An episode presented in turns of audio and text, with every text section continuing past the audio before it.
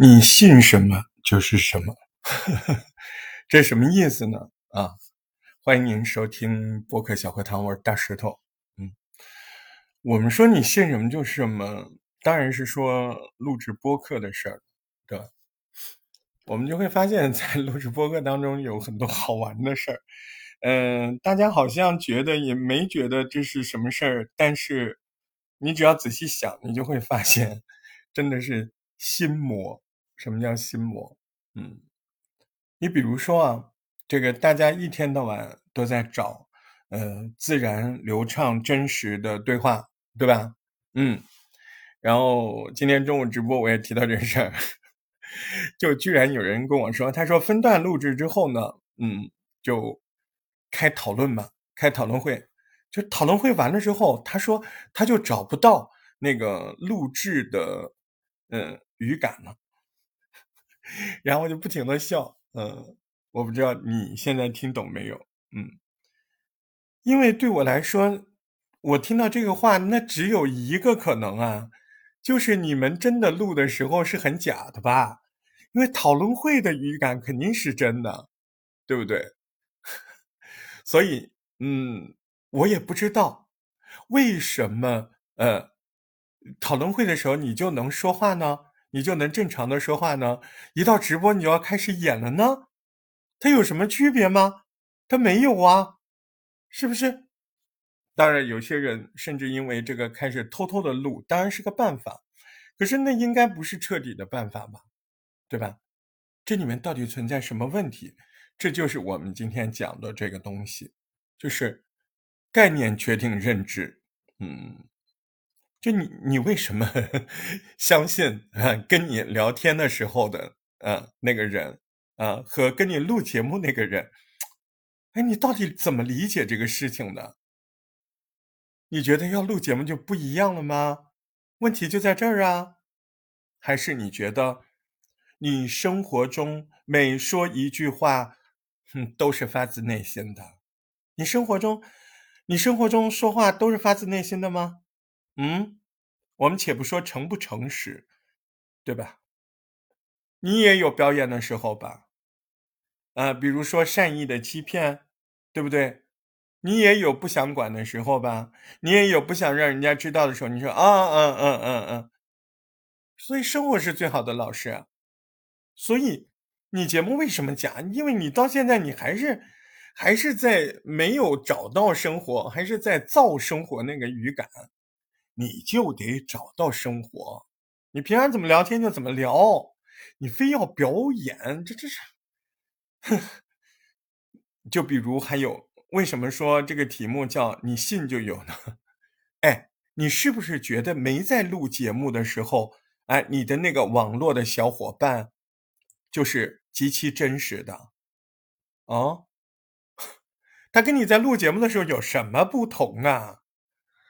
哎呦，他没有告诉你，他有三个老公，他有五个小孩儿，他没有告诉你，真是，他也没有告诉你，他还欠人贷款呢，他也没有告诉你，嗯，他他其实声音啊都那么年轻，他人都五十多岁了，六十多了，他不一定会告诉你的。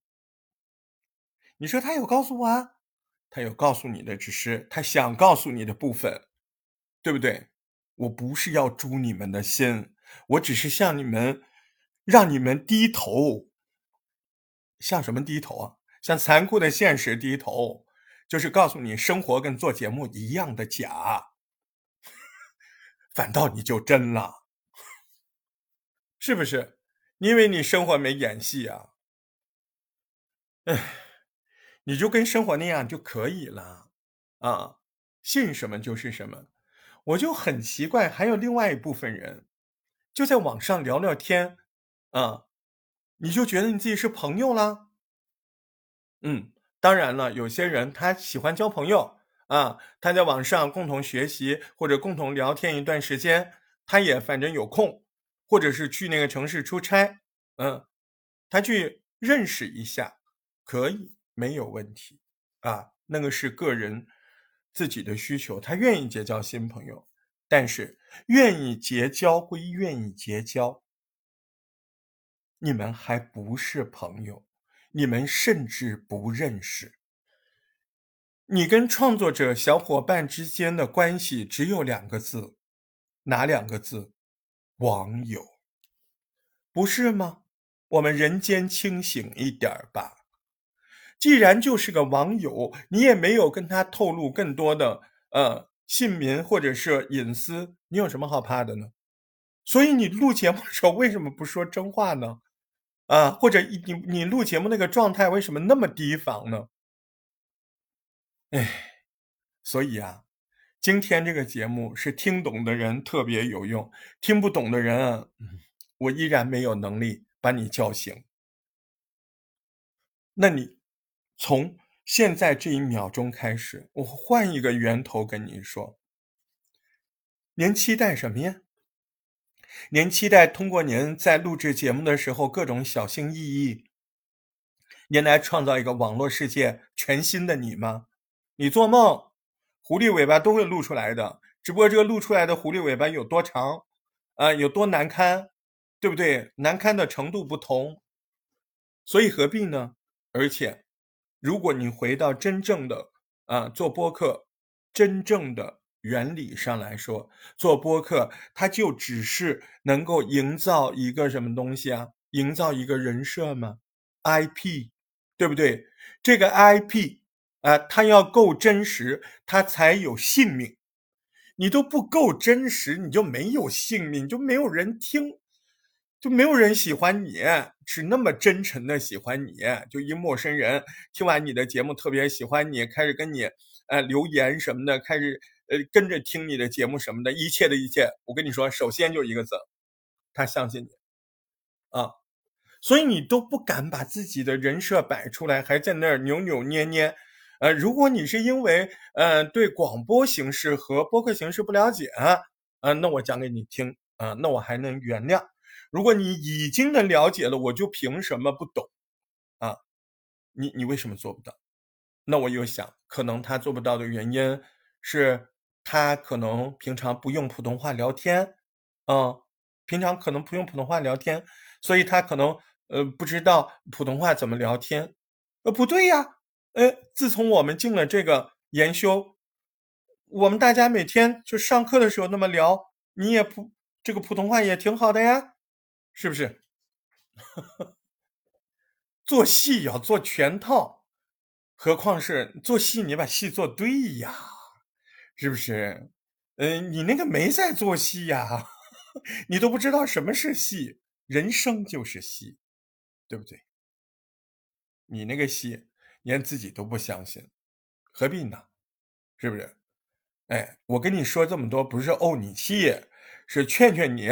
呃，我现在这个语气就是典型的播客当中的一种，叫苦口婆心，叫将心比心，对不对？要认清楚播客到底是啥东西。播播客不是给你在那儿装播音员的，啊，那个叫演播。